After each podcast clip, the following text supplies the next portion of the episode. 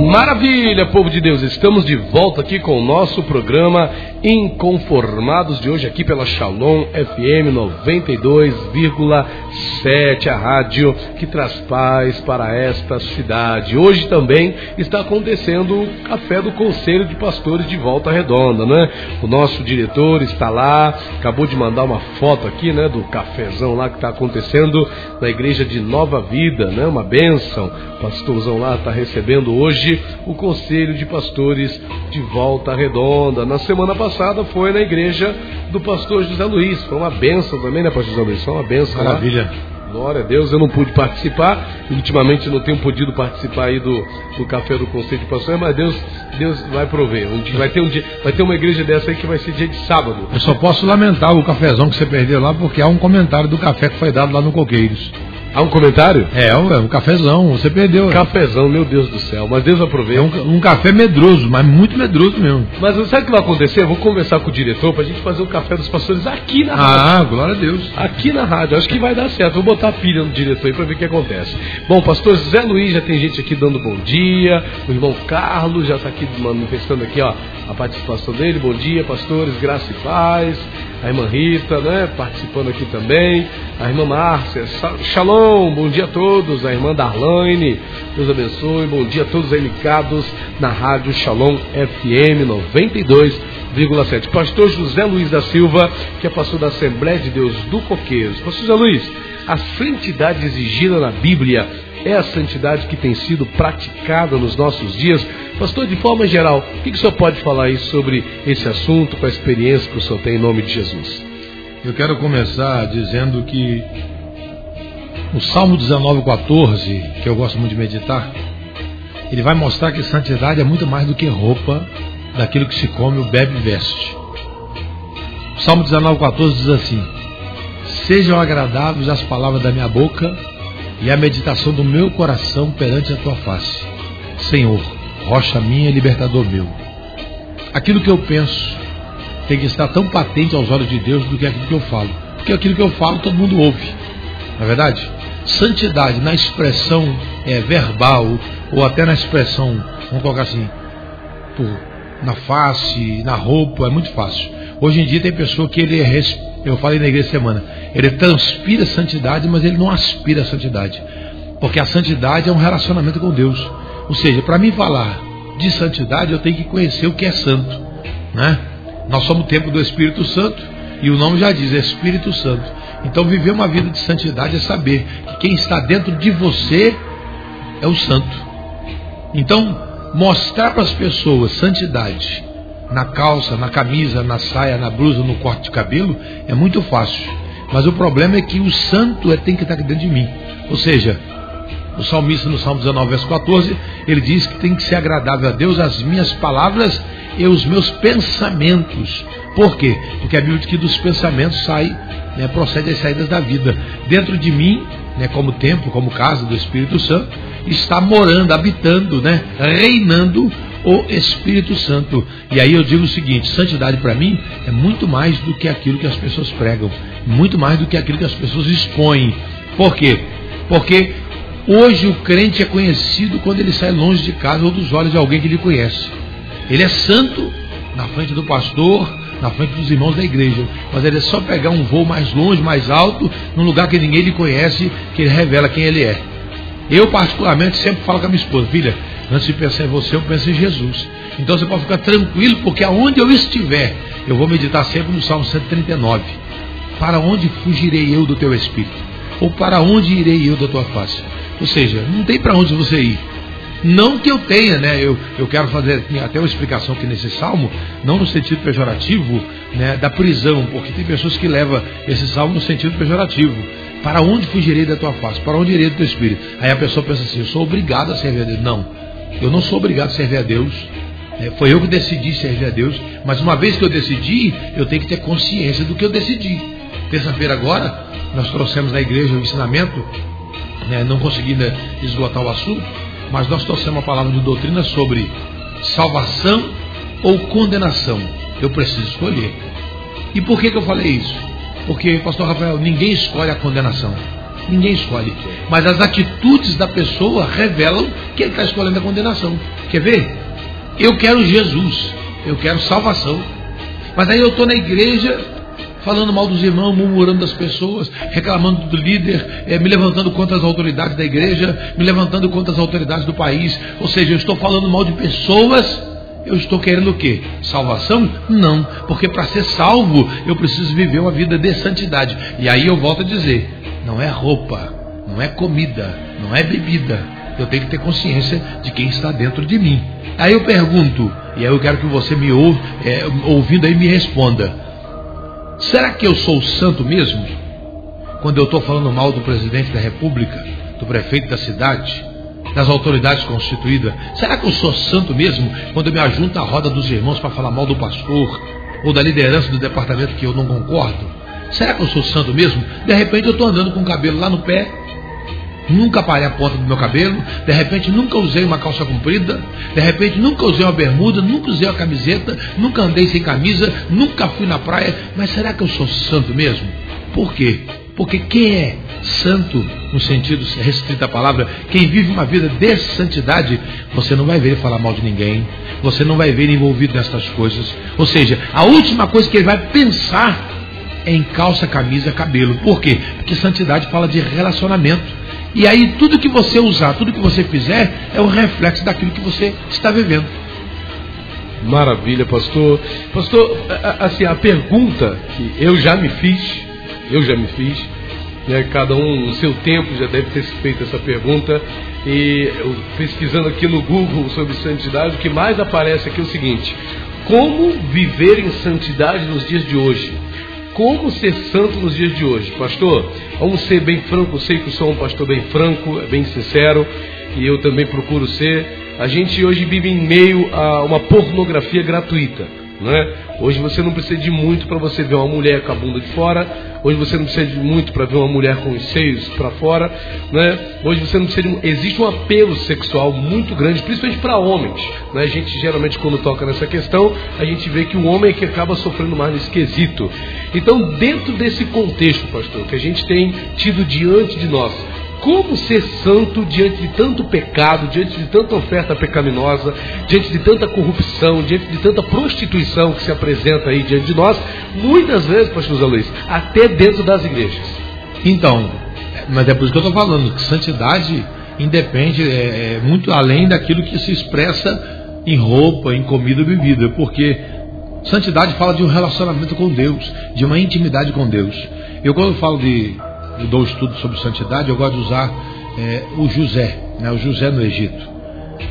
É, inclusive eu gosto muito de dizer isso. Tem pessoas que falam, José do Egito. Não, José nunca foi do Egito. É José no Egito. Tanto que quando ele vai, é, no final da sua vida, falar com seus irmãos, ele fala disso, ele diz para eles o seguinte: olha, certamente Deus vos visitará. E nesse dia eu quero que vocês levem os meus ossos deste lugar. Porque ele não queria que o osso dele ficasse lá no Egito, porque ele não era do Egito. Mas vamos lá, sobre o que eu quero falar aqui. José no Egito. José sai da parentela dele, da terra dele, de uma forma violenta, porque ele foi vendido pelos seus irmãos como escravo, foi parar no Egito. No Egito ele conseguiu viver uma vida de exemplo e santidade. Por quê? Porque santidade é relacionamento com Deus. Santidade não é roupa. A roupa pode revelar quem você é. Pode revelar ou não. Porque hoje nós vemos pessoas aí que, vamos colocar assim, a grosso modo, se você olhasse para ele como uma pessoa santa por causa da roupa, eu diria que você vai ver nele asa, auréola, né? que é a visão que se tem da santidade. A pessoa se torna um anjo, tem asa, tem auréola, tem tudo.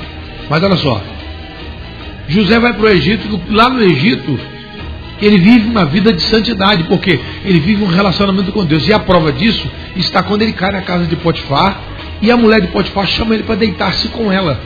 E ele diz para ela o seguinte: Olha, e aí eu falo que santidade para mim é muito mais do que roupa. Ele vira para ela e diz Olha, o meu senhor Potifar me entregou tudo em minhas mãos, tudo, só você que ele me vetou. Ou seja, ele me deu o direito de entrar na porta da sala, sair na porta da cozinha. Ele me deu o direito de comer o que está na geladeira. Ele me deu o direito de cuidar de tudo. E sabe o que ele disse para mim? Ele falou comigo assim: ó, você me dando a minha comida diária. O resto você faz o que você quiser. Mas ele disse para ela assim: a única coisa que ele me vetou foi você.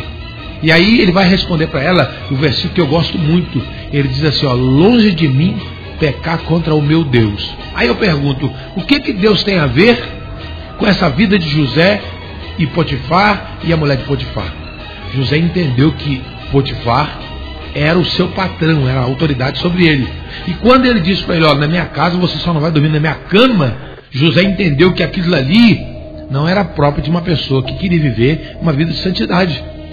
Ele sabia que ele poderia colocar a mão na geladeira, comer o que estava no armário, mas ele sabia que deitar com a mulher de Potifar não podia. Só que ele vai responder de uma forma que eu gosto muito. Ele diz assim: ó, longe de mim pecar contra o meu Deus. José não estava preocupado se Potifar ia descobrir ou não a traição.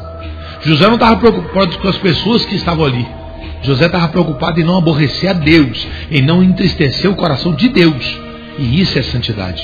Para mim, santidade é isso: é você andar de uma forma que Deus não se aborreça. Só que o que eu vejo na igreja hoje, né, e aí eu não estou aqui para julgar, não é, meu, não é meu feitio. Nós estamos num debate aqui, num programa, eu tenho que falar. O que nós vemos hoje são pessoas que andam de roupa, né, no caso mulher, sai até o pé, cabelo sem cortar a ponta, sem aparar as pontas, irmãos que não andam camiseta, não usa bermuda e tal, e tal, e tal, e tal. Ou seja, ele, res, ele transpira santidade, mas ele não respira santidade. Por quê? Santidade fala de relacionamento com Deus. Essa mesma pessoa, ele não tem nenhum é, arrependimento de falar mal do pastor, da liderança da igreja ou das autoridades constituídas. Aliás, vai até para Facebook, WhatsApp, meter o pau no prefeito, no governador, no, no, no vereador. E eu, Zé Luiz, eu, pastor Zé Luiz, não faço isso. Não gosto de fazer isso. Por quê? Primeiro, que um ditado popular que eu acho que é válido. Deus dá o cobertor conforme o frio. Uma sociedade que não se preocupa em mudar o seu comportamento, como é que vai querer receber a bênção? Eu falo para mim e falo na igreja, eu oro. Por que, que eu oro? Porque eu tenho consciência de que sem oração não vou vencer. Então eu oro não é porque eu gosto de orar. Quem é que gosta de ficar de joelho tantas horas aí? Eu oro porque eu preciso. Se eu soubesse que Deus ia me abençoar sem orar, eu não ia orar não. Mas eu preciso orar. Ou seja, eu aprendi que a oração é a chave que abre os céus, move o coração de Deus. Então eu vou orar. Agora, existem outras coisas também que movem o coração de Deus. Ou seja, para mim viver uma vida de santidade e cultivar a presença do Espírito Santo sempre em mim, porque eu não posso pensar que ele é um visitante, né? Como algumas pessoas fazem oração hoje. Tem irmãos que vão orar hoje na igreja e falam, Senhor, visita a tua igreja. Se eu estou do lado, eu falo, não visita não, Senhor, fica aqui. Não sai daqui não, pelo amor de Deus, me ajuda aí. Por quê? Eu sou morador, eu sou, eu sou res, é, uma residência do Espírito de Deus. Eu não posso pedir que ele faça visita na igreja. Ele é o dono da igreja. Quer dizer, então, santidade. Vamos lá, resumindo tudo. Santidade é relacionamento com Deus. A Bíblia diz assim, ó, Enoque andou com Deus e Deus o tomou para si. Então, santidade é andar com Deus. Aí eu pergunto para você que está me ouvindo: quando você fala mal do presidente, quando você fala mal do pastor da igreja, quando você fala mal dos irmãos, quando você não quer conversar com o outro irmão do lado, será que o Espírito de Deus está em você? Será que você está sendo realmente santo? De repente você usa calça comprida, de repente a sua saia vai até o chão, de repente seu cabelo nunca viu tesoura, de repente você nunca pintou o cabelo, mas isso é santidade? Será que isso é santidade? Maravilha, pastor Zé Luiz. Vamos para um breakzinho aqui rápido. Pastor Zé Luiz, eu creio que você já está dando essa resposta muito bem, graças a Deus. E, mas eu vou perguntar assim mesmo, para o próximo bloco, para a gente dar continuidade nessa questão. É possível, então, viver uma vida cristã sem de fato viver uma vida de santidade? É possível viver uma vida cristã, não estou dizendo uma vida cristã eficiente, mas é possível ser crente, então, para ficar mais fácil. É possível, é possível ser crente sem de fato viver uma vida de santidade? O Senhor responde isso para nós no próximo bloco, aqui na Shalom FM programa inconformado de hoje, 92,7, a rádio que traz para essa cidade. Lembrando que o WhatsApp está disponível aqui para a sua participação, viu? 998 33 9692. O fixo da Shalom 3338 9692. Você pode ligar para cá que a gente coloca o seu áudio ao vivo aqui, viu? No programa. Liga para cá, a gente liga a chave híbrida aqui, coloca você para falar ao vivo para toda a Volta Redonda te ouvir, viu? Não só Volta Redonda, mas também onde estiverem aí sintonizados na Shalom. Nós vamos para um breakzinho aqui rápido e já já a gente volta com mais programa Inconformados aqui na Shalom FM 92,7. Muito bem, povo de Deus, estamos aqui, hein, pastor José Luiz pesquisando aqui uma música do Isaías Mendes aqui no estúdio da Shalom, não é? Pastor, Zé, pastor José Luiz gosta, né, pastor José Luiz? Vou, com certeza. Maravilha, maravilha, eu não vou bonito mesmo. Pastor José Luiz da Silva, José Luiz da Silva, pastor da Assembleia de Deus do Coqueiros, a sede aqui no Coqueiros, Travessa Veneza 295. Travessa Veneza 295. Vai começar as aulas de teologia lá de novo, né, pastor? Então, vai voltar agora. as aulas de teologia vai começar, mas nós temos agora, eu quero registrar, sábado e domingo agora. Nós temos o primeiro EBOL. EBOL. É a Escola Bíblica de Obreiros e Líderes. Maravilha. Este, o EBOL, é, nós estamos trazendo é o pastor Sérgio Anastácio, do Rio de Janeiro. As apostilas já estão prontas, né? Estão aí já. 20 reais. A pessoa vai 8 horas da manhã, um café reforçado, né? Um café arrumado. Vou lá, hein? É o Aí depois tem um estudo, para para o almoço meio-dia, um almoço chique. Depois à tarde o estudo, 5 horas, um café reforçado novamente. Isso no sábado, de 8 às 5 da tarde, ou às 6 da tarde.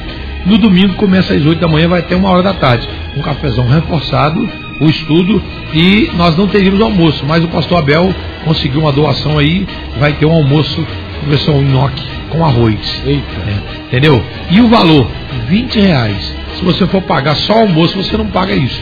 Né? Mas o propósito nosso não é ganhar dinheiro, é investir na vida dos irmãos.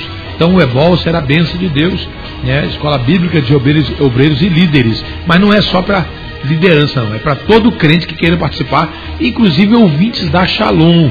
É só ir lá na Assembleia de Deus do Coqueiro, na Travessa Veneza 295. Pastor, mas eu não consegui fazer inscrição. Então, nós vamos estar abertos na hora para fazer lá. Nós estamos projetando a faixa de 120 pessoas, né? Ou seja, nós estamos programando a alimentação para 120 pessoas. Ontem mesmo um pastor me ligou já dizendo que tem 25 nomes já na mão dele para levar, né, para lá para o curso. Então, sábado, 8 horas da manhã, na Assembleia de Deus do Coqueiros, Travessa Veneza 295 em Volta Redonda, no bairro Coqueiros. Sábado o dia inteiro e domingo de 8 a meio-dia, uma hora no máximo. Quem for vai ficar maravilhado. Além disso, no sábado à noite, nós vamos, vamos fazer o curso do Ebol durante o dia todo, para não ficar ocioso à noite. Quem quiser ficar no culto, nós vamos ter um culto à noite, vai estar pregando nosso irmão evangelista Wallace Stanek trabalha na Oxiaço, do Ministério Sul Fluminense, já pregou no Coqueiro uma vez, é benção de Deus. Vai estar pregando no sábado à noite, no culto do Ebol. Nós vamos fazer o culto do Ebol. Culto de ação de graça pelo Ebol. Tô tentado, hein, pastor? Acho Opa. vou aparecer lá. Sei que, pra, sei que apresentador do programa Inconformado não paga nada, acho que eu vou dar uma chegada lá. Se você for, para ouvir a palavra com o pastor Sérgio Anastácio, é um homem de Deus. Né? Inclusive, ele vai estar, me parece, 12 e 13 de agosto também no Barra Mansa, no pastor Paulo Albertassi. Lá acho que já vai ser a quarta escola bíblica. E o pastor Sérgio Anastácio é a voz do momento nesse negócio de curso. Né? Um homem de Deus, tem uma bagagem assim fora de série, muito simples, muito simples, entendeu? Mas muito usado mesmo. Tem né? certificado, pastor Tem certificado, tem certificado. Nós temos a pasta, eu estou com a apostila aqui, ó. Né? A, por sinal, até muito bonito, feito pela CPAD, né? nossa pasta Igreja Evangélica Assembleia de Deus do Coqueiro, EBOL, Escola Bíblica de Obreiros e Líderes, 28 e 29 de julho. Bacana, o tema, indo sempre, mas com ousadia, graça e poder. É o tema da nossa escola bíblica lá. Show de bola, show de bola. Provavelmente vou aparecer lá, pastor. Sinceramente, gostei muito da, da propaganda aí do senhor e, e, tenho certeza que o conteúdo vai valer a pena. Então tá aí feita a divulgação do pastor Zé Luiz. Pastor Zé Luiz, a gente está discutindo aqui o seguinte tema hoje, não é? é? A santidade exigida na Bíblia é a santidade que tem sido praticada nos nossos dias. O senhor já fez uma introdução e a gente terminou o bloco anterior perguntando o seguinte: é possível viver uma vida cristã sem de fato viver uma vida de santidade? É possível ser crente sem ser santo, pastor José Luiz? Não tem como não. Não tem como não. Você, você pode até se enganar, pastor Rafael. Veja bem. Uma pessoa achar que o fato dele ser crente, ele já agradou a Deus, está errado. Porque, olha só, eu estou com um versículo aqui, e eu procurei ele aqui, na verdade tinha um outro que eu queria mais, mais profundo, mas eu vou usar esse aqui, Números 27, versículo 14. Quando Deus chama a atenção de Moisés, né, por ocasião de Deus. Vou pegar o versículo 12 em diante. Depois disse o Senhor a Moisés: Sobe este monte Abarim e vê a terra que tenho dado aos filhos de Israel. E havendo-a visto, então serás recolhido ao teu povo, assim como foi recolhido teu irmão Arão. Porquanto rebeldes, rebeldes fostes no deserto de Zim, na contenda da congregação ao meu mandato de me santificardes nas águas diante dos seus olhos. Estas são as águas de Meribá de Cádiz, no deserto de Zim. Então falou Moisés ao Senhor, dizendo: O Senhor, Deus dos espíritos de toda a carne, ponha um homem sobre esta congregação, que saia diante deles e que entre diante deles, e que os faça sair e que os faça entrar, para que a congregação do Senhor não seja como ovelhas que não têm pastor. Moisés ele é chamado por Deus a ver a terra prometida. E Deus diz a ele: Está vendo a terra, Moisés? Eu, eu, particularmente, pastor Rafael, faço uma conjectura do texto, como se Moisés se alegrasse ao extremo, dizendo assim: Rapaz, que maravilha de terra é essa? Deus, espera um pouquinho que eu vou correr lá embaixo e vou falar com o pessoal que eu estou vendo a terra. Aí Deus falou: Não, calma, calma. Não precisa ficar afoito, não. Você só vai ver a terra, você não vai entrar lá. Você não vai entrar lá. Você vai descer, vai trazer Josué, não vai falar nada com ninguém, vai trazer Josué aqui. Eu vou tirar do Espírito que está sobre você e vou pôr sobre Josué. Ele vai fazer o povo entrar na terra prometida, porquanto perseverou em me seguir. Mas você, por quê? Feriu a rocha. Eu mandei você falar para a rocha da água. Você feriu a rocha. E por você não ter santificado o meu nome, você vai morrer nesse monte e não vai entrar na terra prometida. Então vamos lá. Tradução do texto. Quando Deus diz aqui, o versículo 14, que é o versículo que eu disse, né? Eu vou ler o texto aqui. Diz assim: Porquanto rebelde fosse no deserto de Zim, na congregação do meu mandado, é, na contenda da congregação meu mandado, de me santificardes nas águas, como é que é isso? O que é, que é santificar? Santificar, ser, ser santo é ser representante de Deus. Santificar. Jesus diz na oração do Pai Nosso, que eu devo orar dizendo assim: santifica o teu nome. É, não, é, como é que é? Santificado seja o teu nome. Santificado seja o teu nome. Então, o que, que ele está me ensinando na oração do Pai Nosso? Ele está me ensinando que eu tenho que orar dizendo assim, apontando para cima: Pai nosso que estás nos céus. Agora eu vou apontar para mim. Santificado seja o teu nome. Ou seja, a minha vida, ela precisa santificar o nome de Deus. Como? Como representante legal. Por que, que hoje, quando você fala que é crente, as pessoas se dão aquela filmada de cima e embaixo? Você fala assim, eu sou crente, ele olha para você de cima e embaixo e fala, crente? Por quê? Porque ele entende que o crente é diferente da forma como você está. E isso, na verdade, é uma santificação do nome de Deus. Porque quando a pessoa reconhece que você realmente é crente, o nome de Deus está sendo santificado. Ou seja, não está escandalizando o Evangelho. Não está escandalizando. Por que, que Deus falou com Moisés? Fala para a rocha da água e santifica o meu nome. Deus queria que Moisés fizesse o povo compreender que ele não era nada. Ele era somente um agente de Deus na terra. Ou seja, Deus estava nele fazendo milagres. Mas quem fazia milagre não era Moisés, mas o Deus que estava em Moisés. E quando Deus diz a ele assim, Moisés, fala para a rocha da água. Deus estava dizendo o seguinte: Moisés, faça o povo entender que sou eu que estou na frente. Sou eu que estou fazendo milagre. Não deixe o povo entender que é você. Então, o grande problema das pessoas hoje de pensar que santidade é exclusividade dele. Não. Santidade é exclusividade daquele que tem o Espírito de Deus. Ou seja, santo é o recipiente daquilo que está dentro. Ou seja, como que eu digo que eu sou santo? Quando eu consigo, quando eu consigo cultivar a presença do santo dentro de mim. Os meus pensamentos, as minhas atitudes, as minhas visões, aquilo que eu falo, precisa agradar a Deus. Eu vou um pouco mais além, pastor Rafael, e não quero ser herético aqui.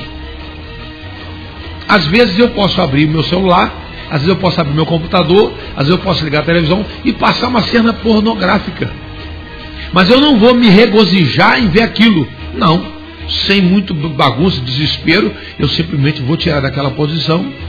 Certamente, se alguém veio abrir no celular e cair igual esses dias, um irmãozinho, ele ficou com vergonha.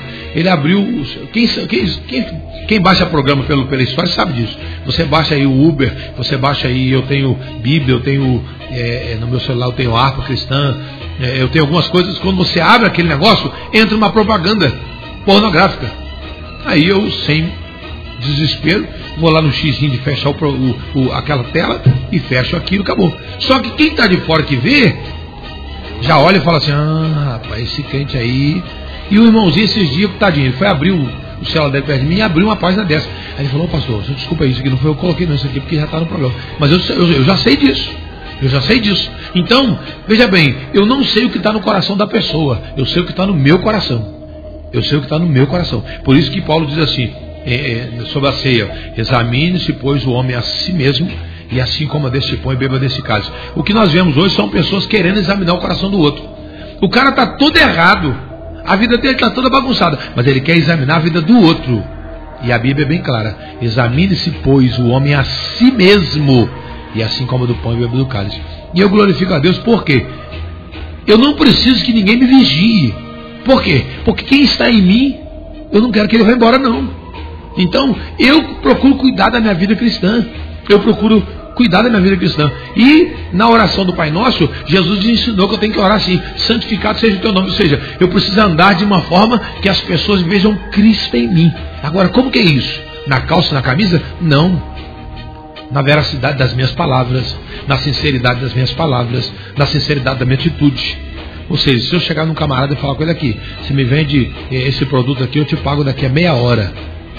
Aí alguém vai dizer assim, mas e se você não conseguir o dinheiro daqui a meia hora? Irmão, eu vou me esfolar, mas eu tenho que cumprir o que eu falei. Sabe por quê? Porque é o nome de cristão. A pessoa de repente nem gosta de vender fiado, mas por saber que eu sou crente, e infelizmente o que tem escandalizado o evangelho hoje são esses maus exemplos crente, né? É, são esses maus exemplos. Pessoas que compram não pagam, pessoas que falam mal dos outros, pessoas que falam mal do pastor, pessoas que falam mal da autoridade. Hoje você vê irmãos, e eu quero com muita tristeza dizer isso, que vai para as redes sociais, WhatsApp, Facebook, falar mal do presidente, falar mal do ex-presidente, falar mal disso, falar mal daquilo, e mas desce a mamona com força. Aí eu fico pensando, meu Deus, será que nós estamos perdendo nosso objetivo? Por quê?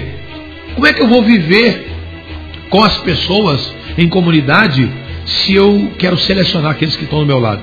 Não, não é assim não. Veja bem, irmãos, eu, eu, eu fico com a Bíblia diz no livro de Abacuque. Você pega o capítulo 1 de Abacuque, você vai ver Abacuque quando ele vai conversar com Deus, ele, ele vai dizer, eu vou usar minhas palavras, Senhor, olha aí, está acontecendo isso, Senhor, está acontecendo aquilo, Senhor, é, a escravidão, o povo profanando e tal, o Senhor não está vendo essas coisas? Deus diz, não, eu estou vendo. Pode ficar tranquilo, eu vou mandar os caldeus vir escravizar o povo. Eles vão virar escravo, vai sofrer, vai pagar preço. Aí Abacuque preocupou. Por quê? Porque às vezes nós queremos que Deus age na vida dos outros. Mas quem é que garante que nós estamos certos? Quem é que garante que nós estamos certinho?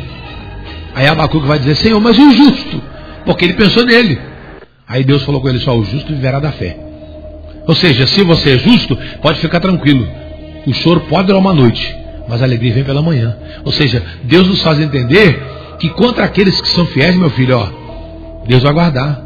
Não adianta, pode se tornar um caos. O mundo pode virar um caos. Mas aqueles que são fiéis, Deus vai guardar. Elias ouviu isso de Deus. Senhor, mataram os teus profetas e só eu fiquei. Ou seja, Senhor, é porque eu ainda estou cultivando uma vida de santidade. Não, Elias. Não é só você não, filho. Tem mais sete mil que eu guardei. Enquanto você está pensando no seu umbigo, eu estou vendo vocês embaixo. Eu estou olhando um por um.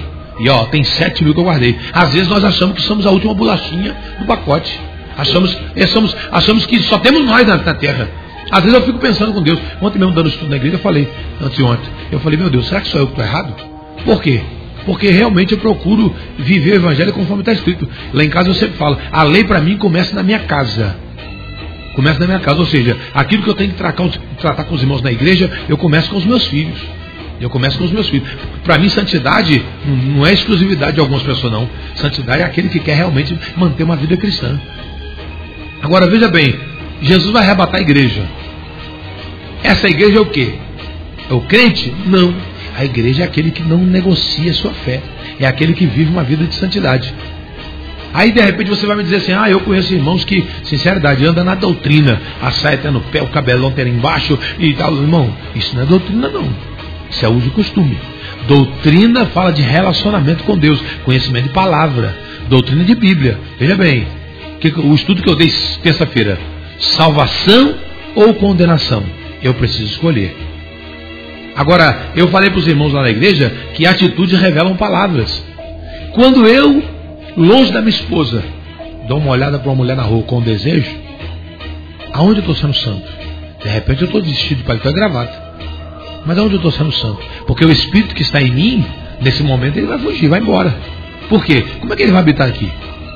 Quando eu estou longe dos olhos dos irmãos do pastor da igreja, né, e eu falo porque eu já trabalhei fora, né, hoje eu estou afastado do serviço, mas eu sempre trabalhei fora, Macaé, São Paulo, Minas Gerais, né? Eu fiquei hospedado num hotel chamado Lumiar, lá em Coronel Fabriciano, e lá eu estava num quarto com um rapaz ímpio e um outro irmão que é amigo meu estava no outro quarto com outro cidadão também ímpio. Nós dois ia ficar juntos, fizeram um rolo lá, separou nós dois. Esse cidadão que estava comigo começou da janela do apartamento fazendo gesto para duas mulheres que estavam lá embaixo, prostituta que andava lá embaixo. E ele me chamou, estava lendo a Bíblia, me chamou, falou, irmão, vem cá. Aí mostrou lá embaixo, falou, ah, as meninas querem subir. E eu falei para ele, falei, rapaz, você me respeita. Você me respeita. Da sua vida você faz o que você quiser, mas você me respeita. Eu não estou aqui querendo expor santidade mostrar não. Eu estou dizendo o seguinte, que eu estava longe de casa. Eu estava muito longe da minha esposa. Eu estava longe de todo mundo, mas eu não estava longe de Deus. E esse cidadão hoje está no Evangelho. Por que ele está no Evangelho? Porque porque eu fui uma referência para ele. Então tem muito crente aí que ao invés de ganhar um para Jesus, está espantando almas de Jesus. Tem muitos crentes que ao invés de trazer pessoas para o Evangelho, estão espantando pessoas do Evangelho. Por quê? Porque é só misturar no meio do ímpio, ele se torna ímpio. Paulo chamou a atenção de Pedro. Pedro era ferrenho defensor do judaísmo, né, do, do, do, dos judeus. Ele achava que a circuncisão era o principal. Mas a Bíblia diz que quando ele entrava no meio dos gentios, ele se portava como gentil. Paulo falou para ele: Ó, você tem que decidir, meu filho.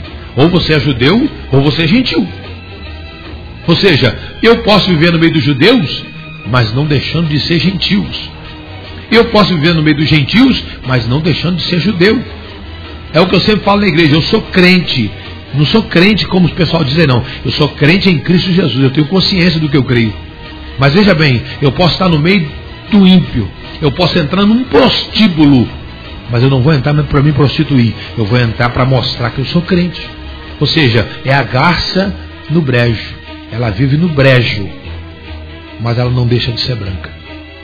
Pastor Zé Luiz, maravilha. São 9 horas e 58 minutos. Vamos dar uma paradinha aqui mais uma vez. Vamos para um breakzinho rápido e a gente já volta dando continuidade ao nosso programa Inconformados de hoje, aqui pela Shalom FM 92,7. Lembrando que o WhatsApp está disponível aqui para sua participação, viu? 998 33 96 92. E a pergunta, Zé, que eu deixo para o senhor aqui no próximo bloco é o seguinte: ela é, é a falta de santidade ela pode comprometer a salvação de uma pessoa? Tem um texto que diz que sem santificação ninguém verá a Deus. Então eu queria que o senhor falasse sobre isso para a gente. Alguém pode perder a sua salvação por falta de uma vida de santidade? Pastor José Luiz vai estar respondendo isso para nós aqui no próximo bloco, aqui no programa Inconformados. Já já voltamos com todos vocês. É isso aí, estamos de volta aqui, depois desse lindo louvor aí na voz do Isaías Mendes, né, pastor José Luiz aqui viajando aqui nessa canção bonita. E a gente continua aqui o nosso programa Inconformados de hoje, aqui na 92,7 Shalom FM, a rádio que traz paz para sua cidade. Olha, eu estou sentindo falta aí de algumas pessoas que estão sempre participando aí pelo WhatsApp, viu? Eu não sei se é um probleminha aqui na internet ou se você não está participando. Eu quero a sua pergunta, cadê? Cadê o povo de Deus? Não sei, acho que o meu notebook aqui que está com algum problema. Mas 998 33 96 92 é o WhatsApp da Shalom e eu sempre falo aqui, não é? Sempre fortaleço isso, que o nosso programa, ele não é um programa só, né? Não é uma conversa, não é um diálogo aqui entre duas pessoas. A sua participação é fundamental. E eu sei que tem pastores, amigos aí que estão acompanhando aí o nosso programa, né? Tem homens e mulheres de Deus que estão acompanhando. E até lembrando aqui, falando aqui de igreja, de pastores, quero mandar um abraço pro povo ali da, presbi, da igreja presbiteriana Boas Novas, né? Ali na rua de Biase, não sei o que de Biase, esqueci o nome agora da rua. Ali a rua Geraldo da, de Biase. Geraldo de Biase, isso. A rua da UGB ali. Eles estão fazendo ali, pastor, um evento muito bacana para crianças, né? É, colônia Bíblica de Férias. Começa uma e meia, vai até as cinco e meia. Levei as minhas meninas na terça, levei ontem e hoje vou levar de novo. Termina amanhã. Está sendo uma benção essa colônia bíblica de férias. As crianças estão gostando muito. Um abraço então para o pastor Otávio, se eu não me engano, o pastor Otávio, que é o pastor ali, e toda a equipe ali que tem dirigido ali o evento colônia bíblica de férias ali na Igreja Presbiteriana Boas Novas. Pastor José Luiz da Silva, a gente está de volta aqui discutindo esse tema, né? A santidade exigida é, na Bíblia é a santidade que tem sido praticada nos nossos dias. E eu perguntei para o senhor o seguinte: é, a falta de santidade, pastor, da verdadeira santidade, pode comprometer a salvação de alguém? Pode comprometer a salvação de uma pessoa? Com certeza. É, o céu, é, se você pegar o Salmo 15, né, o Salmo 15, é, deixa eu ler aqui, ele diz assim: Senhor, quem habitará no teu tabernáculo? Quem morará no teu santo monte? Aí a resposta: aquele que anda em sinceridade pratica a justiça e fala verazmente segundo seu coração, aquele que não difama com a sua língua, nem faz mal ao seu próximo, nem aceita nenhuma afronta contra o seu próximo, aquele a cujos olhos o réprobo é desprezado, mas honra os que temem ao Senhor aquele que, mesmo que jure com dano seu, não muda, aquele que não empresta o seu dinheiro com jura, nem recebe subornos contra o inocente. Quem faz isto nunca será abalado. E esse nunca será abalado está no sentido de estar no céu. Pastor, tudo isso o senhor também identifica como um, um, um, um preceito de santidade? Essas atitudes, essas posturas que o senhor acabou de ler, tudo isso é santidade. Isso aqui é santidade. Aqui não falou de usar calça, camisa, cortar cabelo, não cortar cabelo, fazer barba, não fazer barba, mas falou só. Porque, infelizmente, o pastor Rafael, o que nós estamos vendo aí são pessoas que usam as roupas ou não usam determinadas coisas, mas compensação é, não são sinceros nas suas palavras, né, nos seus tratos. Né? Infelizmente, eu, eu faço com muita tristeza, com muita tristeza. Antigamente, quando você chegava numa loja para comprar alguma coisa e você falava que era crente, nem fiador precisava. Por quê? Porque o vendedor, o comerciante, já entendia que o crente ele é sincero, porque ele prega a salvação, ele prega que o céu é lugar de santos. E quando fala santos, significa aqueles que são separados para Deus. Quem é separado para Deus não pode flertar com o pecado, ou seja, ele não pode ter mancha. Né? É o que a Bíblia diz lá no Velho Testamento. Tudo que era oferecido ao Senhor era animal sem defeito, sem mancha, sem mácula, sem nada. Então entendia-se que o crente ele não era trambiqueiro, mentiroso, mal pagador. Só que hoje é diferente. Hoje, quando você chega numa loja e fala que é crente, eles nem te vendem como confiador. Eu comentei ontem, pastor, ontem, ontem aqui com o participante que estava aqui no nosso programa, o seguinte, que eu estava na praça esses dias, ali na rua São João, com a minha filhinha do meio, a Agatha, de três anos, e ela estava brincando com a menininha, com a coleguinha lá, um pouquinho mais velha que ela, e a mãe e a tia dessa menininha decidiram ir no bar tomar lá uma cerveja, como elas falaram, né? E eu estava ali na praça com a minha filha, que estava brincando com essa menininha, filha dessa moça e sobrinha dessa irmã dela aí. E elas falaram, vamos lá, vamos ali tomar uma cerveja, não sei o quê. E eu estava ali com a minha filha, né? Aí ela falou, ah, mas e a fulana? Vai ficar aqui, vai ficar lá? Como o bar é em frente à praça, o bar é quase em frente à praça, elas ficaram ali, ah, vou levar, não vou levar, vou levar, não vou levar. Aí eu falei assim, pastor, ó, se quiser deixar, pode deixar aí. Tá, tá brincando com a minha filha, vocês vão ficar ali mesmo. Aí eu até disse, eu sou pastor. Quando eu falei, eu sou pastor, eu tomei um tapa na cara. Em que sentido, pastor? Um tapa na cara moral, né? Porque ela falou, é, ser pastor não muda nada não. Em alguns casos é até pior. Quando ela falou aquilo, pastor, eu falei, puxa vida, e citou um determinado pastor, que é aquele pastor parece que matou os dois filhos, estuprou o enteado e um filho, depois tacou fogo, e ela falou, ah, o pastor lá que fez isso. Ela usou como uma referência não é, é, é, é um outro pastor que cometeu aquele delito. Então, pastor, um, hoje está tá, tá assim, as pessoas não estão mais tendo consideração. Hoje elas não estão vendo, vezes, por causa do outro, né? Não é por causa de você, é por causa do outro você acaba pagando. Então, mas aí, aí é o que eu sempre falo, a questão da santidade. Quando Paulo escreve aos Romanos, versículo 2, no capítulo 12, ele diz assim: E não vos conformeis com este mundo, mas transformai-vos pela renovação do vosso entendimento. Veja bem, eu não tenho como mudar o mundo, mas se eu for uma referência para ele, ele vai mudar.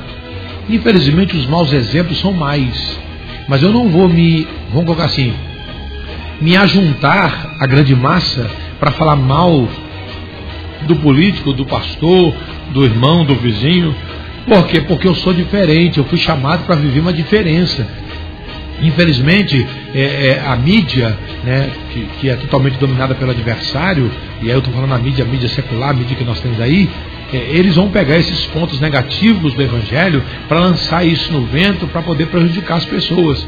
Mas veja bem, é o preço que a gente paga por ser fiel. Aí eu viver uma vida de santidade. Veja bem, a pessoa faz da vida dela o que ela quer. Eu, particularmente, não gosto muito de falar que eu sou crente. Só tem vergonha? Não, não tem vergonha não. Eu deixo que as minhas atitudes revelam isso. Ótimo. Entendeu? Então. Eu me arrependi. É, tem, tem coisas que a pessoa vai observar. Vai observar, você, se você fala, ele quer, ele, ele quer justificar o erro dele em cima do erro de um irmão lá atrás. Só que eu não tenho nada a ver. Quando a pessoa fala isso pra mim, ah, o pastor, meu filho, eu não tenho nada a ver com o pastor lá. Se ele quer ir pro inferno, ele vai sozinho. Eu estou cuidando da minha vida com Deus. Entendeu? E a minha preocupação hoje, pastor Rafael, é mostrar para as pessoas que santidade é uma questão pessoal, é relacionamento pessoal. Eu não respondo pela vida da minha esposa, nem dos meus filhos, nem dos meus netos, eu respondo pela minha vida. Claro, os meus netos, meus filhos, minha esposa depende de mim como referência. Então eu não posso ser uma referência duvidosa.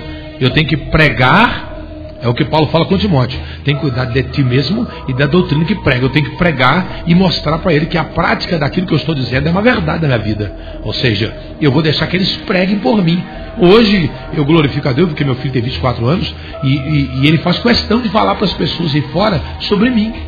Meu pai é pastor, meu pai criou assim, meu pai não briga com minha mãe, meu pai tem 31 anos de casado, nunca discutiram e tal, nunca vi isso brigar. Ou seja, eu fico feliz de ver que eu estou conseguindo né, com as minhas limitações, pregar o evangelho que eu estou vivendo. Ou seja, o meu filho é referência da minha pregação e ele prega. É assim que o evangelho vai. Ou seja, esse passa para aquele, aquele. Infelizmente, os maus exemplos são maiores do que os bons exemplos. Mas, é, é, vamos colocar assim. Você falou sobre a questão dessa pergunta que você fez por último aí. Né? É, alguém pode perder a, a, salvação né, por falta de santidade? Veja bem, no livro de 1 Samuel, capítulo 15, versículo 22 e 23, Samuel responde para Saul assim: Tem porventura o Senhor tanto prazer em holocausto e sacrifício, como em que se obedeça à palavra do Senhor? Eis que obedecer é melhor do que o sacrificar, e o atender melhor é do que a gordura de carneiro. Porque a rebelião é como pecado de feitiçaria, e o porfiar é como iniquidade e idolatria. Porquanto rejeitaste a palavra do Senhor, ele também te rejeitou a ti para que não sejas rei. Samuel está chamando a atenção de Saul porque ele desobedeceu uma ordem direta de Deus. E essa ordem direta de Deus é tida como rebelião. A rebelião, ou seja, é uma oposição à santidade. Ou seja, uma pessoa que vive uma rebelião, ele é um opositor de Deus. É como se ele dissesse assim: Deus, eu sou igual ao Senhor. Eu tenho a mesma autoridade que o Senhor. O Senhor não manda em mim. Ah, eu estava ouvindo até uma mensagem agora cedo, e eu estava lendo algumas coisas, que a Bíblia fala sobre pecados. E você colocou num dos temas lá. Pecado que é para morte, pecado que não é para morte, qual pecado eu devorar, qual pecado eu... Olha, eu entendo assim, eu estava até vendo no, no, antes de sair de casa agora, amanhã. Todo pecado Deus perdoa. Todo pecado Deus perdoa. Só que a Bíblia diz que blasfemo contra o Espírito Santo, não. O que blasfemo contra o Espírito Santo? Quem nos perdoa e quem nos convence é o Espírito de Deus. E quando eu me oponho a Ele, eu não tenho condições de me arrepender mais. Tá certo? Então veja bem, adultério, assassinato, prostituição, tudo isso são pecados que a gente determina como os pecados maiores. Não é verdade? Nós classificamos o pecado assim. Quem fala um palavrão é um pecado de. Um pecado light. Né? Escapuliu. Quem pensa uma maldade é um pecado mais light ainda. Quem prostitui já é um pecado mais sério. Quem mata já é um pecadaço. Só que para Deus, desobedecer a ordem de Deus já é um pecado. Pecadaço. É. Entendeu? Desobedecer. Se opor a Deus é um pecado sério. Por quê? O que é o pecado de oposição? Eu costumo dizer isso aí é o seguinte: a rebelião. Pecado de oposição. É você se posicionar como um Deus em pessoa. Você colocar-se diante de Deus e dizer assim: aí Deus, eu sou um mané. Eu faço e aconteço, faço o que eu quero e ninguém manda em mim. Então, quando ele se opõe a Deus, aí ele arruma um problema. Por quê? Porque Deus não vai entrar para perdoar uma pessoa dessa que acha que ele é autossuficiente. O homem precisa conscientizar-se que ele é carente e dependente de Deus. Deus só vai agir no coração dessa pessoa quando ele entender isso. Alguém vai dizer assim, pastor, mas se ele cair no adultério? Sim, é nesse momento quando ele cai no adultério que ele entende que ele não é nada. Só que nós, homens, seres humanos, só porque a gente não adulterou, a gente acha que quem adulterou não merece mais perdão. A gente, se, se a gente pudesse falar, a gente diria para o pastor, dá ele 10 anos de prova. Põe ele 20 anos de prova. Só que o nosso pecado às vezes está escondido. Por qual é o nosso pecado? Ele deitou com a mulher dos outros. E a gente fica olhando a mulher dos outros e pensa assim, ai, se eu pego ela. Nós estamos na mesma condição. Só que o nosso pecado não tem esse julgamento, por quê? Porque está dentro do nosso coração. Mas aí eu volto à questão da santidade. O Espírito de Deus que está em mim, é Ele que vai revelar a forma como eu devo viver.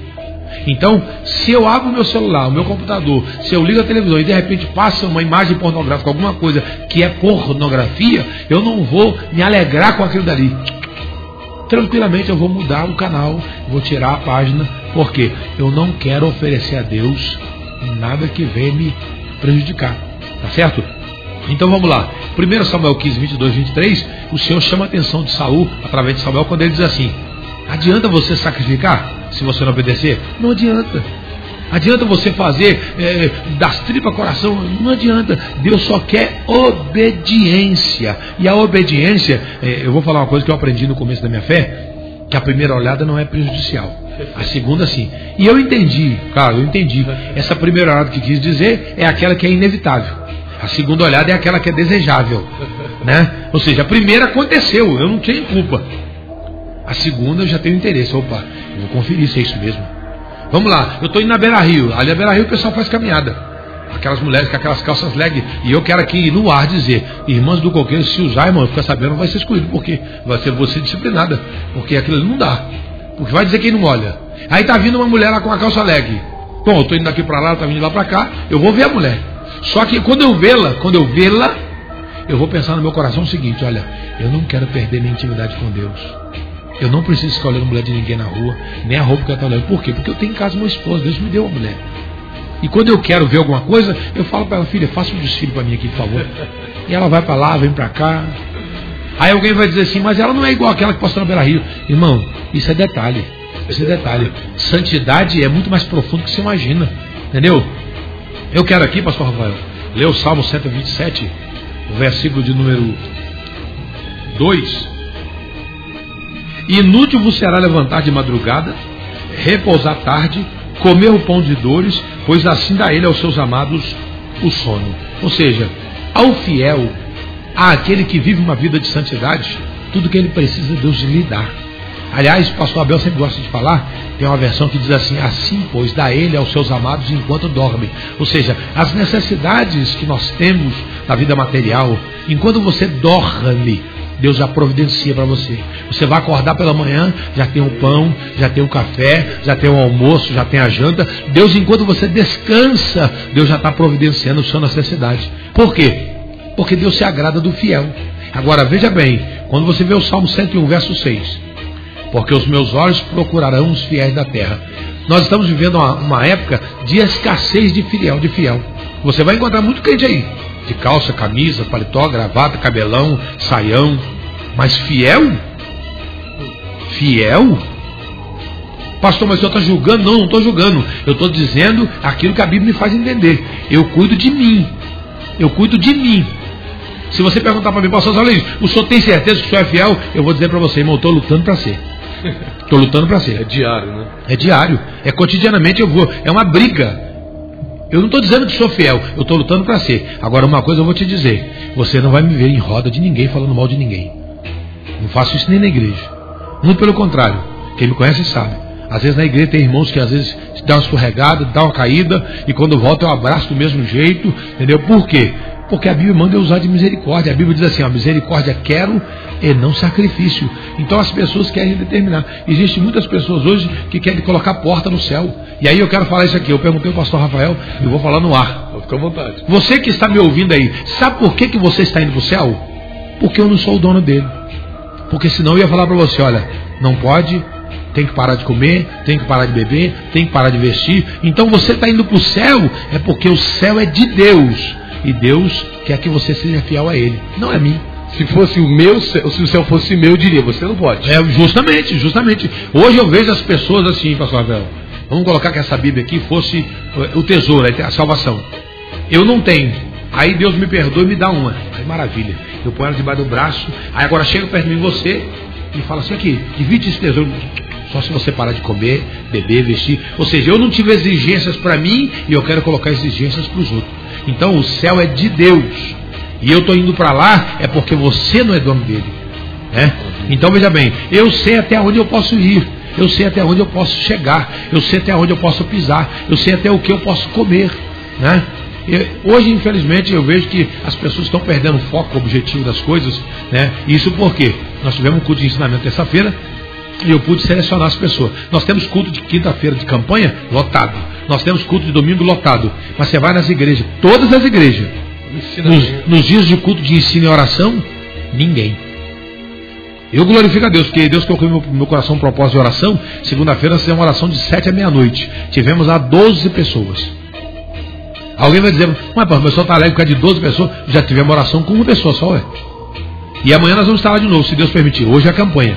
Hoje é a campanha, o Deus das causas impossíveis. Estaremos pregando hoje em nossa sede, na Travessa Veneza 295, no Coqueiros, na Assembleia de Deus. Amanhã, oração, de 7 à meia-noite. Estamos lá orando, para Deus dar um despertamento para o povo. Infelizmente, culto de oração, culto de ensino, escola dominical, são os cultos que o crente não participam. Por isso, você vê crente aí andando de saia, de cabelo, de coisa tudo grande, mas não tem vigilância não tem vigilância. Eu falei um dia com o irmão, hoje os irmãos vão para o monte. Não sou contra, gosto de ir no monte também. E você vê irmão falando, irmão, lá no monte o fogo pega, o mato se acende e que não sei o que.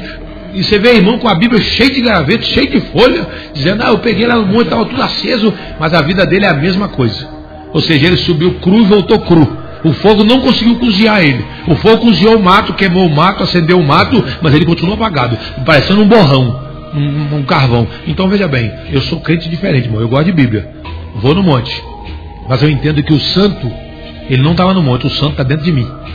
Então onde eu estiver, o santo está em mim. A vida de santidade quem faz sou eu. Ou seja, quando eu soube no monte, quando eu vou para a igreja, quando eu vou para minha casa, quando eu vou para o meu trabalho, eu tenho que cultivar esta vida de santidade. E isso independe daquilo que eu vou comer, daquilo que eu vou beber ou daquilo que eu vou vestir. Porque eu preciso mostrar para as pessoas que eu sou santo. Pastor José Luiz da Silva, vamos para um breakzinho, pastor. Vou fazer uma pergunta para o senhor, pastor. É, é, é, o seguinte, surgiu aqui essa questão. É, existe ligação, pastor, entre santidade e perdão? O quanto santidade e perdão estão ligados? Ser santo e ser perdoador não é não reter mágoas, ressentimentos e rancores com outras pessoas. Tem a ver com santidade, esse, essa, essa, essas, essas, esses sentimentos, né? Ah, o ódio, a raiva, é, a mágoa. A pessoa às vezes usa uma roupa X, ou então não usa isso, ou então não fala palavrão, ou então não pinta a unha, ou então não corta o cabelo, mas ela guarda um ódio, guarda um rancor, guarda um ressentimento, guarda uma mágoa, não perdoa certas pessoas. Essa pessoa é santa, pastor José Luiz. Vamos Veja bem, vou aproveitar o ensejo aqui, pastor Rafael, vou fazer uma chamada aqui no rádio da Shalom. Você que está ouvindo a Shalom aí, nós vamos pro break aqui que o pastor falou. Liga para os outros aí agora e fala assim, ó, o pastor vai dar uma resposta muito boa, porque vou mostrar para vocês que santidade e perdão estão intrinsecamente ligados. Quem é santo não pode ter mágoa. Responde não, pastor. Guarda aí. Segura. Então vamos ficar na expectativa. A gente vai pro break aqui, a gente já volta aqui com essa resposta do nosso querido pastor José Luiz da Silva da Assembleia de Deus do Coqueiros, viu? E o tema do dia é esse: a santidade exigida na Bíblia é a santidade que tem sido praticada nos nossos dias. Só que o pastor José Luiz vai responder pra gente dentro desse tema: perdão e santidade. Qual é a ligação entre essas duas posturas, entre essas duas atitudes? Já já aqui no programa Inconformados. O WhatsApp é o 998 33 9692. O fixo da Shalom 3338-9692. Já já a gente volta aqui com mais programa Inconformados aqui na Shalom FM 92,7, a rádio que traz paz para essa cidade. Programa Inconformados. Apresentação: Pastor Rafael dos Santos hoje aqui pela Chapão FM 92,7. Tenho certeza que você está aí acompanhando o nosso programa, né? É, você está gostando aí do que o pastor José Luiz da Silva, pastor da Assembleia de Deus do Coqueiros, né? A sede aqui na Rua Veneza, né? E a gente está tratando do seguinte tema: a santidade exigida na Bíblia é a santidade que tem sido praticada nos nossos dias? Qual é a sua opinião sobre esse assunto? Qual é a sua opinião sobre essa questão? O pastor José Luiz da Silva está sendo muito feliz aqui nas suas colocações e temos aqui algumas participações, né? A nossa irmã Cris está aqui participando com a gente, uma benção, todo dia ela participa com a gente. Ela diz: a santidade exigida na Bíblia é a santidade que tem sido praticada nos nossos dias? Ela responde: claro que não. Igual já falei, não são todos os pastores, muitos não são todos os pastores, mas muitos não estão se preocupando em levar a palavra de Deus. Estão se preocupando com movimentos e igrejas cheias, mas esquecem que um dia terão que dar contas. Aí sim será tudo demais. Aí sim será tarde demais porque o que os, o que os espera será o inferno. Né? E ela coloca a culpa aqui nos pastores, né, pastor? Porque são os pastores que deveriam, querendo ou não, levar uma mensagem de santidade. Pastor, antes do senhor responder a pergunta principal, é, é a responsabilidade das, de, de, mostrar, o, fazer as pessoas verem a santidade, é do pastor? Com certeza. O, é o líder, né, o guia, vamos colocar assim, na casa, né, dentro do lar, a referência dos filhos aos pais. Então, pai e mãe. É, infelizmente, até ouvi essa semana sobre isso, é uma verdade. Por que, que nós temos hoje uma gama de meninos hoje de rua, de, de, de, de alunos batendo os professores, é, desrespeitando os professores? É porque os pais dos dias de hoje querem terceirizar a obrigação da educação colocar para os professores fazer essa parte. Só que veja bem, o papel da educação familiar é do pai e da mãe do conhecimento secular do professor. Ou seja, eu é, me lembro quando eu estudei no Colégio Vila Brasília, esse dia até conversando com o irmão lá da, do PAP, né? O, o nosso irmão lá, o pastor do PAP, pastor amigo de pastor, ele estava me lembrando da dona Raíla, que era diretora do, do Colégio Vila Brasília, mulher do saudoso pastor, é, prefeito Benevenuto Santos Neto. Dona Raíla, ela não gostava de mim porque eu era realmente levado. E eu quase que duas vezes por semana, três por semana, eu levava um couro em casa por causa da bagunça que eu fazia no colégio das reclamações. Vinha aquele bilhetinho, minha mãe já me dava logo um couro de vara, entendeu? Porque eu tinha que levar o bilhete assinado, e, ou seja, ela tinha que tapar. Até o dia que eu tive que sair do colégio, né, para ir para a Fundação Batista Gama, minha mãe me colocou no colégio interno, e lá eu levei dois couros de mangueira que eu fiquei igual um cordeiro, entendeu? Mas a dona Raíla assim ainda ficou meio assustada. Quando minha mãe tentando voltar para Brasília, falou, dona Raíla, eu queria voltar o meu filho para o colégio aqui. Ela disse assim, aquele abacaxi eu não quero não. Entendeu? E aí, hoje eu estou com 53 anos, para 54, se Deus permitir fazer agora em setembro, mas a minha vida mudou. Então eu entendi que a educação vem dos pais não do professor. O professor é o ensinamento secular. Então hoje tem muitos pais que se o professor dá uma nota vermelha para o filho, vai lá brigar com o professor. Por que, que ele deu essa nota, né? Ué, né? E o cúmulo absurdo, isso é o cúmulo absurdo. Se meu filho tiver nota vermelha, eu vou catar ele de jeito, meu filho. Peraí. O professor tem que dar a nota que ele merece. Se ele não mereceu azul, tem que ser vermelha. Ou se eu fosse eu dava preta. Né? Dava uma nota preta para ele. Ou seja, então nós terceirizamos. Hoje tem muitas pessoas que fazem isso o líder ele precisa conduzir o rebanho, conduzir de uma forma correta. Claro, eu entendo que cada um responde por si a Deus, mas eu particularmente como pastor, eu entendo que se eu ensinar alguma coisa errada para o rebanho, para a igreja, eles vão justificar diante de Deus. Na hora do, na hora do julgamento, na hora que ele estiver se apresentando diante de Deus, ele vai dizer, Senhor, eu fiz isso porque o pastor Zé Luiz me ensinou desse jeito. E como eu estou subordinado ao meu líder, quer dizer, ele vai ter uma justificativa do seu erro. Então eu penso que o rigor da cobrança de Deus será maior contra este que ensinou errado. Então, eu volto a falar a família. Quem ensina os filhos são os pais, não os professores. Quem ensina o rebanho na igreja, o rebanho de Deus, é o pastor, é a liderança, tá certo?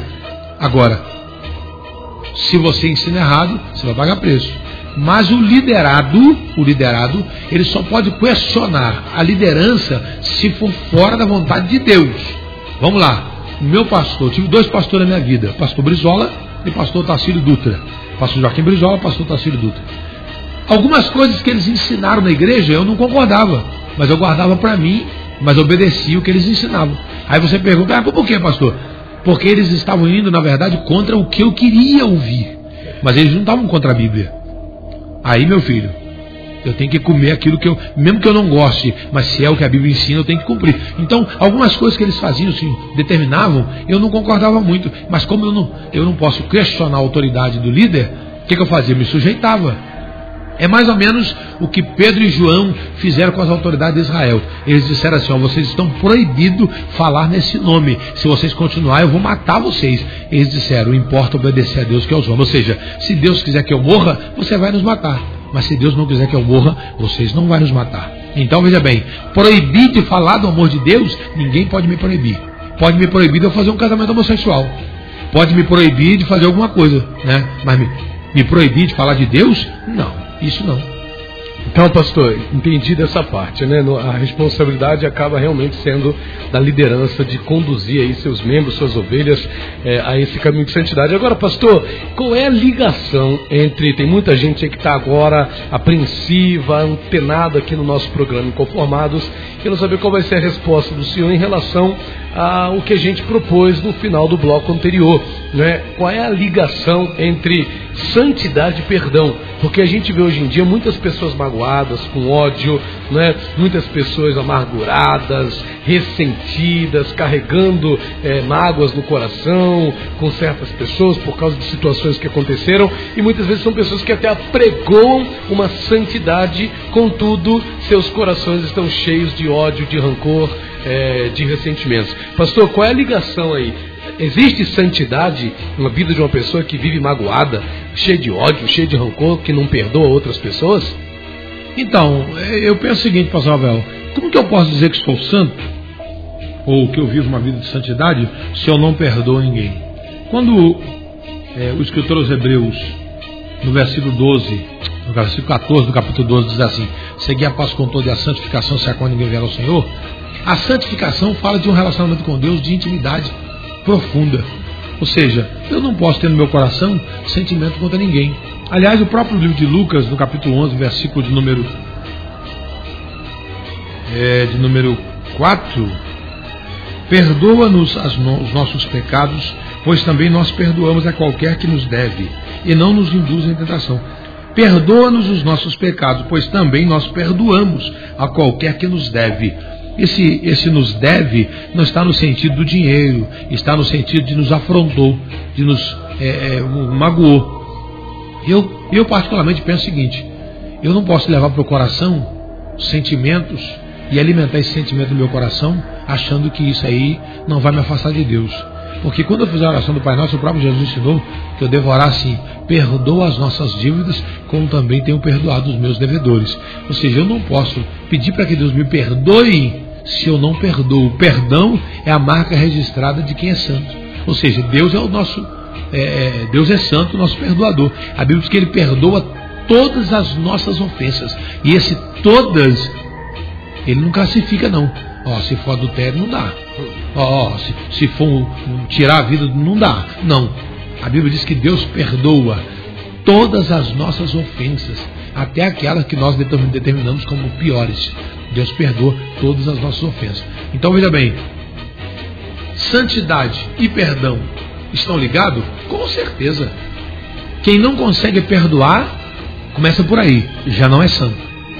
Porque o santo não tem sentimento no coração que não seja de perdoar. Eu vou dar um exemplo maior disso aí, pastor Rafael. Jesus, quando ele estava indo para o Calvário, a Bíblia vai mostrar que ele não foi obrigado. Ele foi por livre e espontânea vontade. Quando ele estava no Getsemane orando, e a Bíblia diz que Judas já havia vendido, os, os, os doutores da lei naquela época disseram para Judas assim: Judas, como que nós vamos saber quem é Jesus? E aí eu gosto de frisar isso aqui. A fisionomia dos discípulos ali era tão parecida com Jesus, é, é uma cópia tão fiel, que precisou deles perguntar para Judas: aqui, qual deles é Jesus? Como é que a gente vai conhecer quem é Jesus? Aí Judas vai dizer assim, ó, eu vou, eu vou beijar o original. O que eu beijar é o original, o resto é cópias fiéis. Ou seja, eu fico pensando, hoje tem muito crente que não é cópia fiel e nem cópia infiel. Às vezes é uma, muito borrada. Por que borrada? Porque o cara tem no coração alguns sentimentos. Ele reivindica direito, mas não cumpre deveres. Não cumpre deveres, é.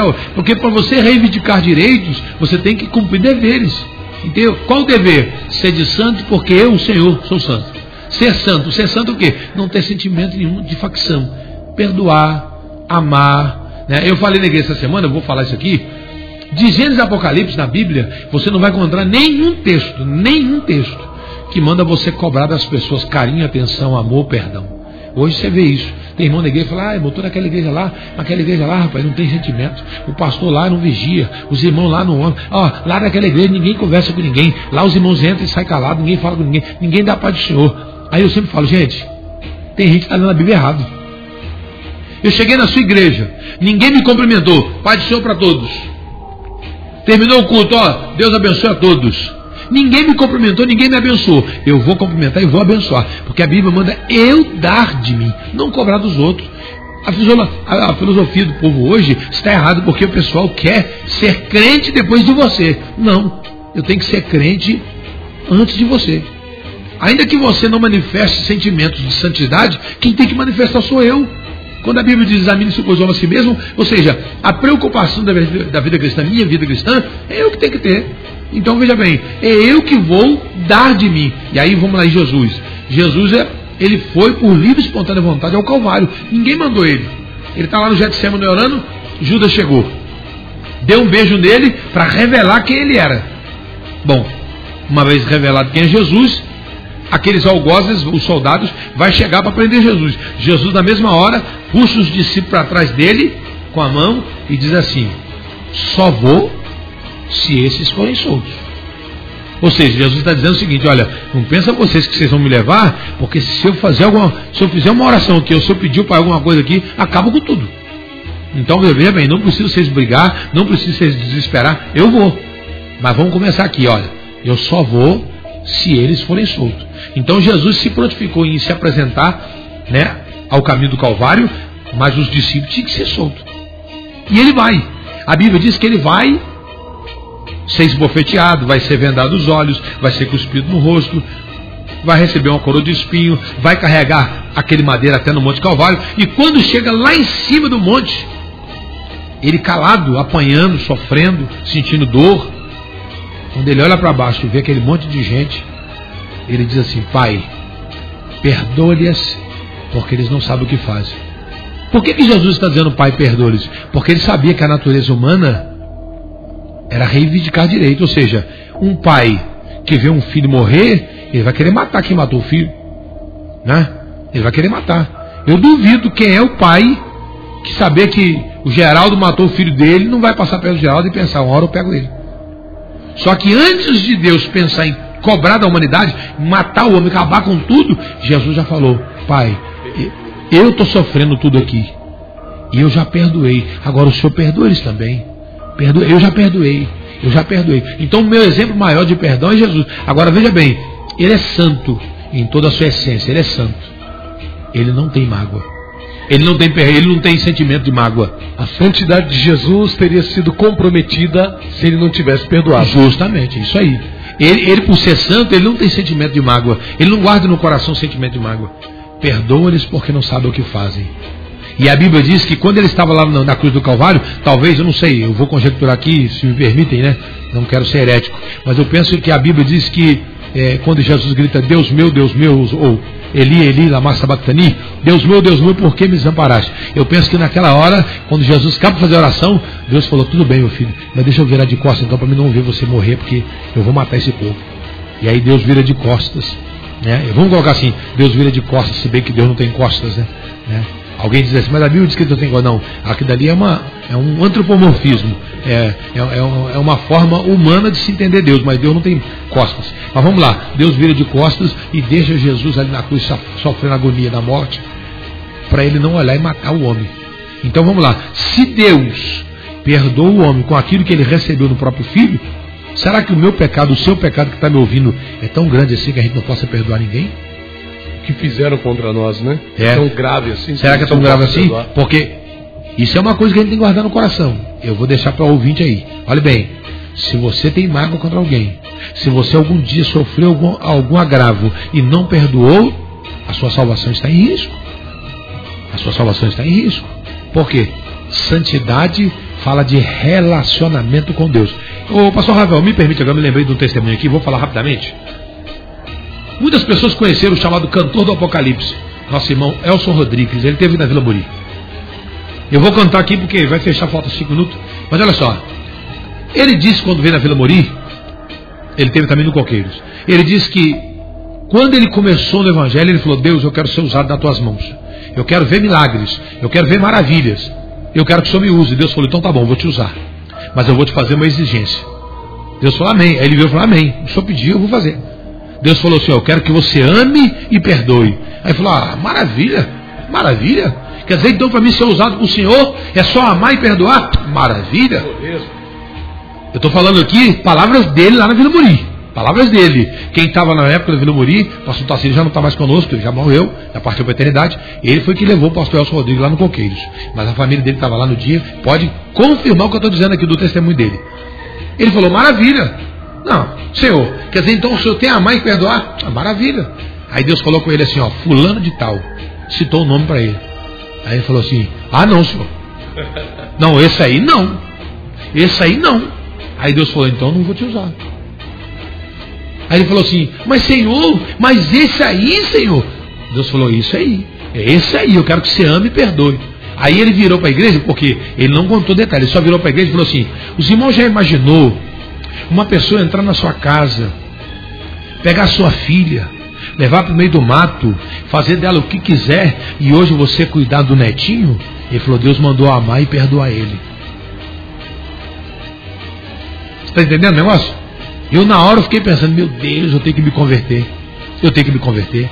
Aí depois ele falou assim: Você já imaginou essa mesma pessoa vir na sua casa, amarrar você numa cadeira, pegar tua mulher, fazer tudo o que ele quiser na frente dela, você vendo? Deus mandou amar e perdoar ele. Aí você vê aí. Eu espero que Deus não permita a gente passar por situação dessa. De entendeu? Eu espero em Deus não passar por isso. Mas o pastor Alson Rodrigues, ele contou isso pra gente aqui, que ele passou isso. Que ele passou isso, cria um netinho fruto de uma violência contra a filha dele. Eu imagino que o cidadão, não, não sei se está vivo, está morto, devia ser um bandido, devia ser um, um cara violento. Fez isso contra a família dele. E ele disse assim: ó, Deus mandou amar e perdoar ele. Agora, esse Elson Rodrigues, quando ele veio aqui em Volta Redonda, tanto na Vila Muri como no Coqueiro, Deus usou esse homem com poder. Tem que ver o que Deus fez. Deus usa o homem assim, tremendamente. Agora, veja bem, irmãos. Às vezes nós não perdoamos uma palavra que a pessoa nos ofendeu. Às vezes nós não perdoamos uma atitude que a pessoa nos fez. E aí nós queremos achar que somos santos. Santos sem perdão? Não. Começa por aí. Se é um relacionamento de intimidade, eu preciso entender que tudo aquilo que eu apresentar diante de Deus, Ele vai falar assim: meu filho, eu estou vendo o seu coração, hein? Cuidado. Eu vou fechar aqui o Apocalipse quando ele diz assim: ó, eu sei as tuas obras. Então guarde isso para você. Deus está dizendo para mim e para você: ó, eu sei as tuas obras. E essas obras aí vai no sentido de relacionamento. Eu conheço você. Maravilha, pastor José Luiz da Silva. José Luiz, dispensa é, é, comentários, com certeza o senhor foi muito feliz nas colocações que o senhor fez. Tenho certeza que quem está acompanhando aí o programa Inconformados nesta manhã, de quinta-feira, está aí edificado, está aí enriquecido com a palavra. Amanhã, se Deus quiser, estaremos de volta aqui. Pastor, uma breve oração aí pelos nossos ouvintes, só para a gente poder finalizar aí o nosso programa de hoje. Vamos orar. Senhor nosso Deus, Pai Santo, no nome de Jesus eu quero louvar ao Senhor por esta oportunidade que o Senhor nos concedeu nesse dia através da Rádio Shalom, ó Pai, levar a tua palavra a muitos corações. Eu quero colocar diante de ti cada ouvinte, cada irmão que está ligado ao programa de Inconformados, e não somente do programa Inconformados, mas na Rádio Shalom, rádio que leva paz aos corações. Eu peço, toma nas tuas mãos os teus filhos, age agora, dá vitória, repreenda o mal, enfermidade e o gasto de remédio. Aquelas pessoas hospitalizadas que já foram diagnosticadas com câncer, com AIDS, com doenças que para a medicina não há recurso. Nós cremos no Deus, no Deus do impossível, no Deus que faz milagres. E é por isso que eu peço, age agora. Abençoa os teus filhos na direção da rádio. Nosso irmão de São Guerra, Pastor Rafael, Tiago Peter, Viviana Amaral, a todos aqueles que fazem aqui a sua programação. Meu Deus, usa nas tuas mãos como canal de bênção e nos ajude a viver uma vida de santidade. Não de palavras, mas de atitude.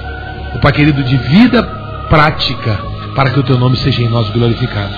Eu assim oro a Ti, crendo na vitória de cada irmão, crendo na vitória de cada um, em nome de Jesus. Maravilha, valeu, pastor Zé Luiz. Até amanhã, povo de Deus, se Deus quiser, aqui na Shalom FM 92,7, a rádio que traz paz para essa cidade. Acabamos de apresentar o programa Inconformado.